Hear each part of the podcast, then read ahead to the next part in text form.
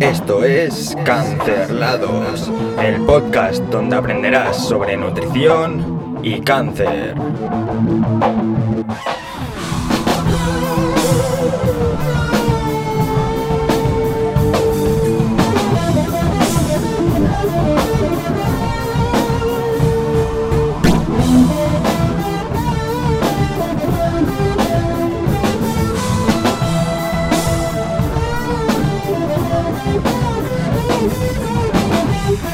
Muy buenas tardes, días, noches o madrugadas. Todo depende de dónde y cuándo me estás escuchando o viendo.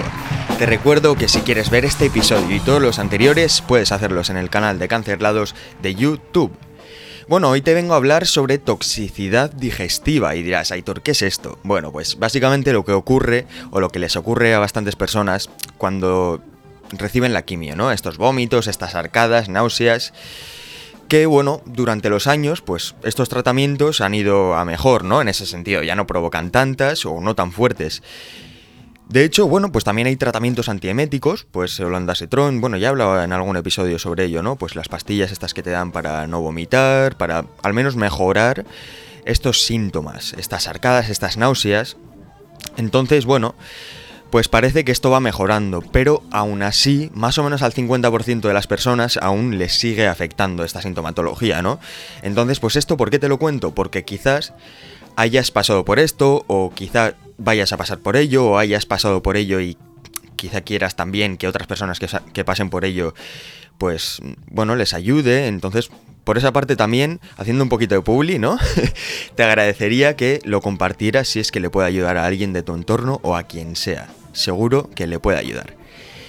Bien, pues lo que te comentaba, al final estos síntomas son síntomas que hacen que la calidad de vida se reduzca, que estés pues como más apagado, ¿no? Quizá puedas tener incluso repulsa o miedo hacia la quimioterapia.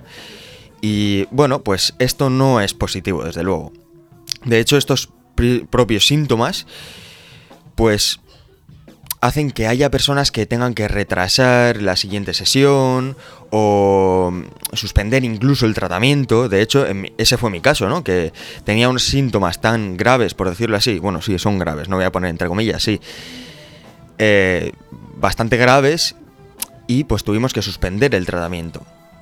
Entonces, bueno, antes de nada, tenemos que poner en claro tres conceptos, que son las náuseas, los vómitos y las arcadas. Bien, pues, ¿qué son las náuseas? Las náuseas no son las arcadas. Yo, de hecho, siempre he tenido un poquito lío en estas, en estas dos cosas, ¿no? Que son las arcadas, las náuseas, las mezclaba siempre.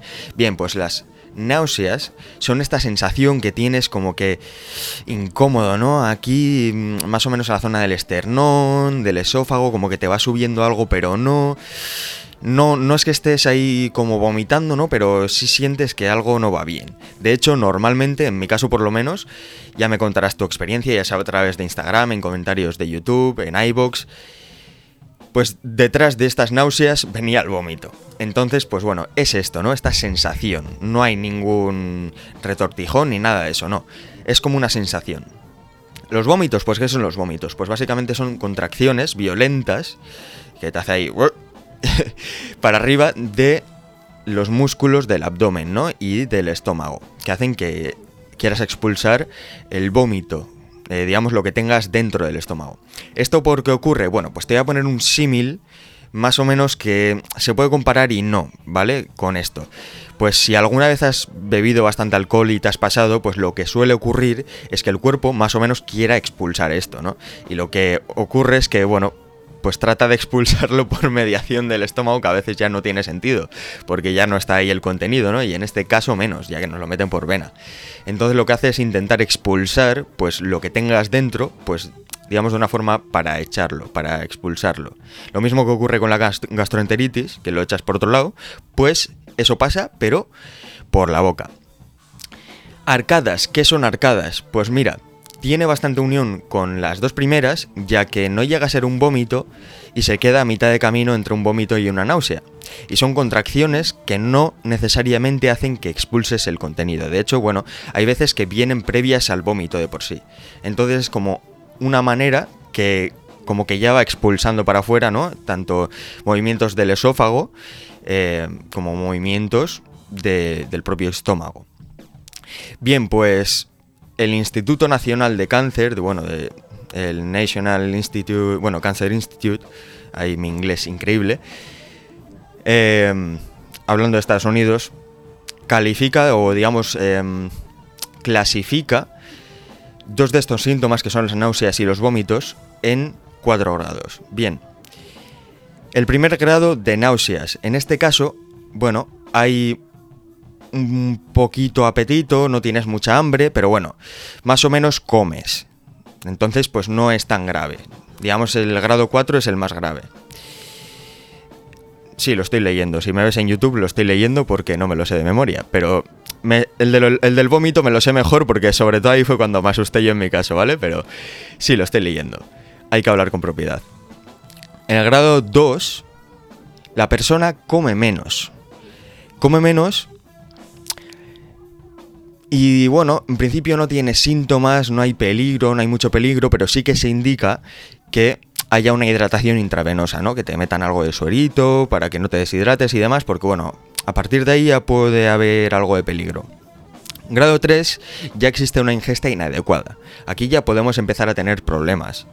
Entonces, lo que ocurre aquí es que se indica una hidratación intravenosa, pero también una alimentación, vamos a decir, que sea por vía de sonda o depende el caso también por parenteral.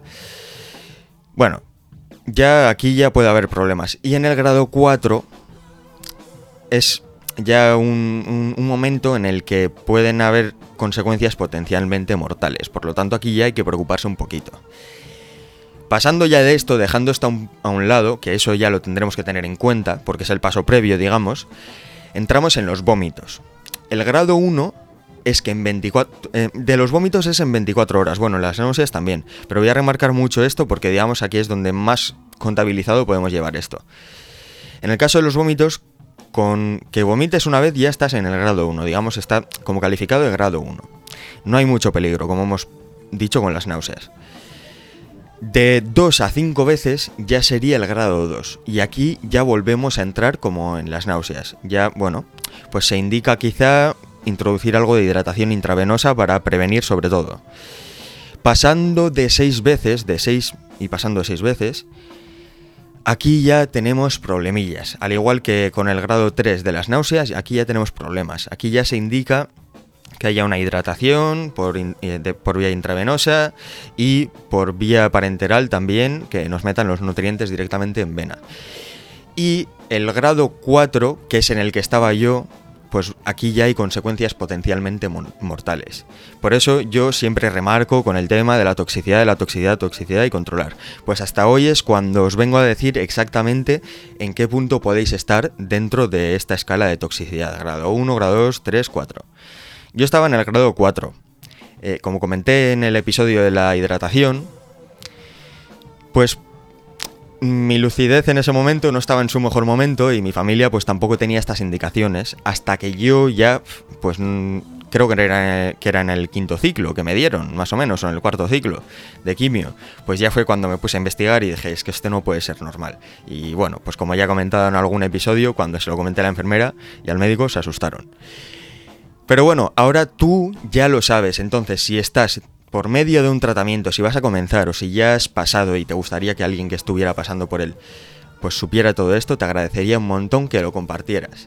O sea que hasta aquí el episodio de hoy. Como digo, espero que te haya gustado. Si te ha gustado, te agradecería muchísimo un like en YouTube, un comentario en iVoox, todo me puede ayudar. O sea que nos vemos en el siguiente episodio. Un saludo. Música